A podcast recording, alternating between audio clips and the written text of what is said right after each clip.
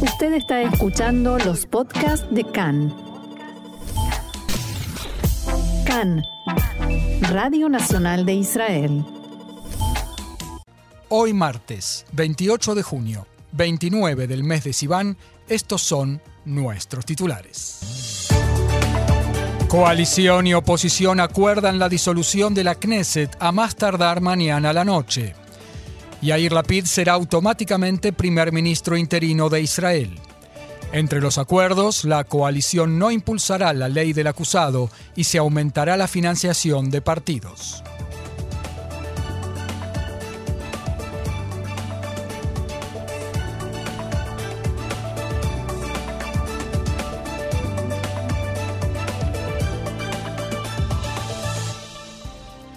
Ahora sí vamos al desarrollo de la información. Se disuelve la Knesset definitivamente.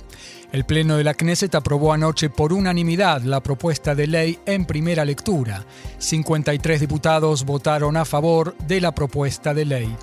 No hubo votos en contra ni abstenciones.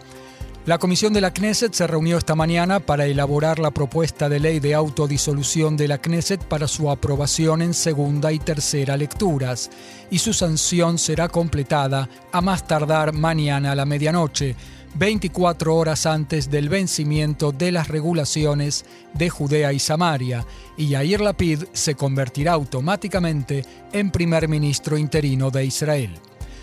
De modo extraordinario se aprobaron dos fechas para la realización de los comicios, el 25 de octubre y el 1 de noviembre. Próximamente se decidirá la fecha definitiva. La ley de disolución de la Knesset será aprobada de modo definitivo a más tardar el miércoles a la noche, luego de haberse logrado un paquete de acuerdos entre la coalición y la oposición, a saber, 1 no será impulsada la ley del acusado que prohibiría a un diputado acusado de delitos graves formar gobierno y que por lo tanto hubiera impedido a Benjamin Netanyahu postularse como primer ministro. La sanción de dicha ley se deja para más adelante y será de común acuerdo. 2. Se sancionará la ley de subsidios a autónomos que sufrieron daños en la ola de Omicron. 3. Se aprobó la ley para integrar a la comunidad a las personas con capacidades especiales. 4. La ley de reducir el umbral necesario de votos para ingresar en la Knesset no será elevada al Pleno para su votación. 5. Se aumenta el subsidio a los partidos políticos para sus campañas electorales. Continúan las conversaciones, en tanto, en torno a la ley del metro, el tren subterráneo de Tel Aviv y alrededores. El diputado Yoav Kish del Likud propuso a la coalición apoyar la ley del metro y a cambio la coalición apoyaría la fecha preferible para el Likud, que es el, 25 de octubre.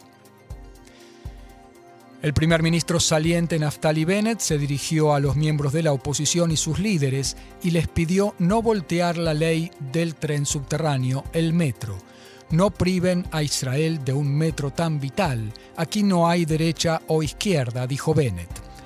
El ministro de Finanzas, Avigdor Lieberman, llamó a todos los miembros de la coalición a no hacer el juego al chantaje, según sus palabras, de los partidos ultraortodoxos. Según él, no se debe permitir que miles de millones de shekels ya invertidos en la construcción del metro sean echados al bote de la basura debido solamente a consideraciones políticas. Los ultraortodoxos se oponen debido a que para excavar los túneles del metro, que también pasará por la ciudad ultraortodoxa de Bnei Brak, se utilizará una excavadora china que no puede ser detenida un día entero por semana, o sea, en Shabbat.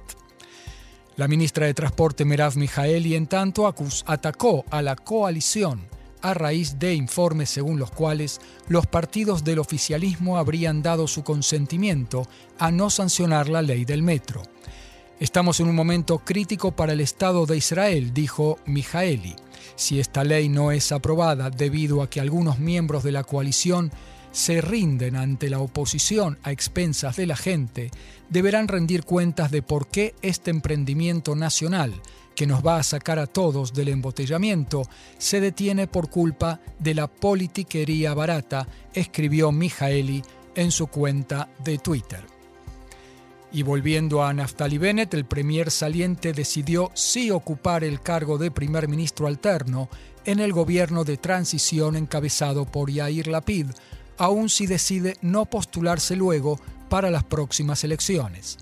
Los líderes de Yemina, Ayele Chaked y Matan Kahana, se proponen competir por el liderazgo del partido si Bennett decide retirarse de la vida política. Ayer Bennett se reunió por separado con ambos, que trabajan intensamente para obtener el apoyo del resto de los miembros de su bancada. Kahana dijo a sus allegados que si Shaked es elegida para conducir Yemina, no tiene la intención de permanecer en el partido y podría sumarse a otro espacio partidario. Y como decíamos anoche, como parte de las negociaciones y votaciones por la disolución de la Knesset, se aprobaron, como decíamos, otras dos leyes de común acuerdo. Una es la ley de subsidios a independientes por daños de la pandemia y la otra constituye un hito en la integración a la sociedad israelí de las personas con capacidades especiales. La Knesset aprobó en segunda y tercera lecturas una ley que les brinda por primera vez derechos de bienestar social según el Tratado de la ONU que Israel firmó hace ya una década. La oposición no se opuso a la ley propuesta por el ministro de Bienestar Social Meir Cohen en cooperación con diputados de todas las bancadas y con organizaciones sociales activas en el área. Según la ley, miles de personas con capacidades especiales que viven hoy en día en hogares y hósteles pasar a vivir en viviendas independientes en la comunidad. Gozarán de una canasta presupuestaria personal, así como acompañamiento y apoyo profesional de trabajadores sociales, psicólogos y, otras y otros profesionales del área. La ley fue aprobada en segunda y tercera lecturas. La oposición no se opuso y fue aprobada con el voto a favor de 42 diputados. El ministro Meir Cohen dijo que estaba emocionado como hace mucho tiempo no lo estaba, abro comillas, hemos cumplido nuestra promesa y hemos sancionado una ley que cambiará dramáticamente las vidas de miles de personas con capacidades especiales en Israel. Otro de los temas que tocan al periodo de transición que se inicia al parecer mañana a la medianoche es el nombramiento del próximo comandante en jefe de Tzahal durante un gobierno de transición.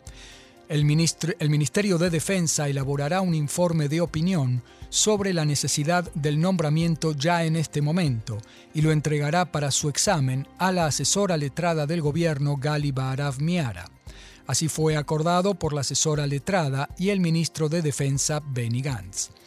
La oficina de la asesora letrada dijo que en época de elecciones hay que abstenerse de nombrar altos funcionarios para cargos que tienen exención total de la obligación de concurso, exceptuando casos en los que llenar la vacante de inmediato es una necesidad vital. Hace algunos días, el líder de la oposición, Benjamin Netanyahu, había exigido aguardar con el nombramiento del próximo comandante en jefe del ejército israelí hasta la formación del próximo gobierno. Cambiamos de tema. Las conversaciones indirectas entre Irán e y Estados Unidos sobre el programa nuclear iraní se reanudan hoy en Doha, capital de Qatar. En vísperas de la reanudación de las negociaciones, dijo el ministro de Relaciones Exteriores de Irán, Abdullahian, que esta ronda puede llegar a producir acuerdos si Estados Unidos y las potencias europeas presentan una actitud realista. La Secretaría de Estado en Washington reiteró que Irán debe renunciar a sus exigencias fuera del marco del acuerdo nuclear que firmó hace siete años, el acuerdo del cual se retiró la administración Trump. En el mismo tema, el primer ministro Naftali Bennett dijo que, así como existe un poder de disuasión nuclear, existe también un poder de disuasión cyber. En la convención Semana del Cyber en la Universidad de Tel Aviv, dijo Bennett, nuestra política en el tema de Irán es que si te metes con Israel, pagarás un precio. No se puede atacar a través de Hezbollah y de Hamas y no ser atacado. Si alguien nos ataca con cyber, nosotros atacaremos también, dijo Bennett. Ayer anunció una de las grandes empresas de Irán de fabricación de acero que tuvo que interrumpir la producción al encontrarse bajo un ataque cyber.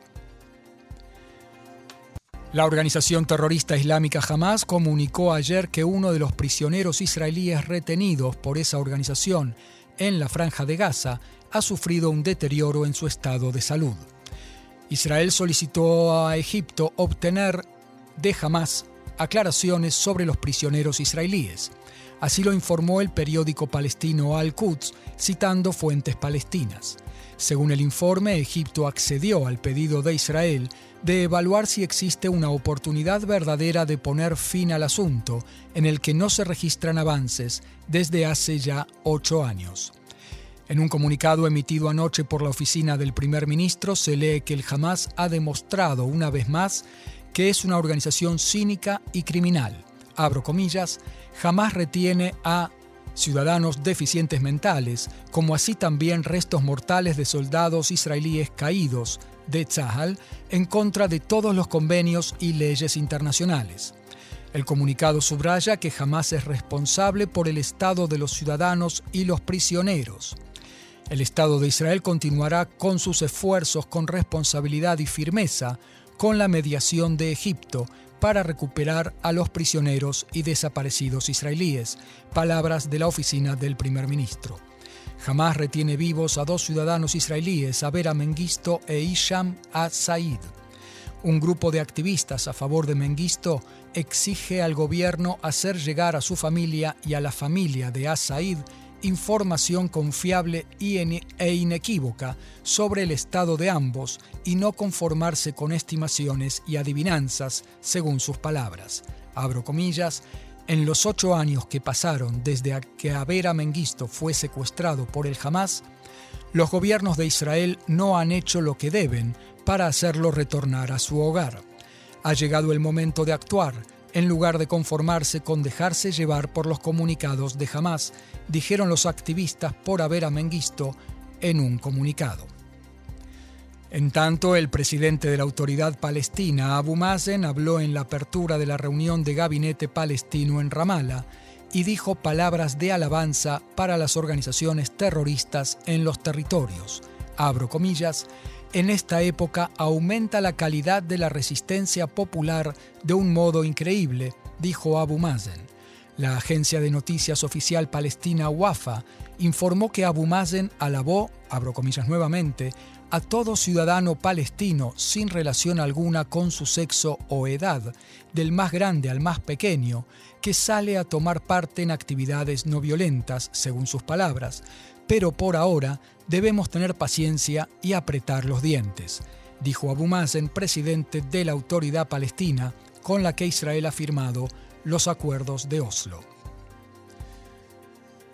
Todavía en nuestra región, Israel ofreció a Jordania ayuda para eh, a raíz del derramamiento de cloro en el puerto de Aqaba, un accidente que se cobró ya 13 vidas humanas y unos 250 heridos luego de que un tanque de cloro gaseoso cayera y resultara perforado mientras era trasladado a una embarcación.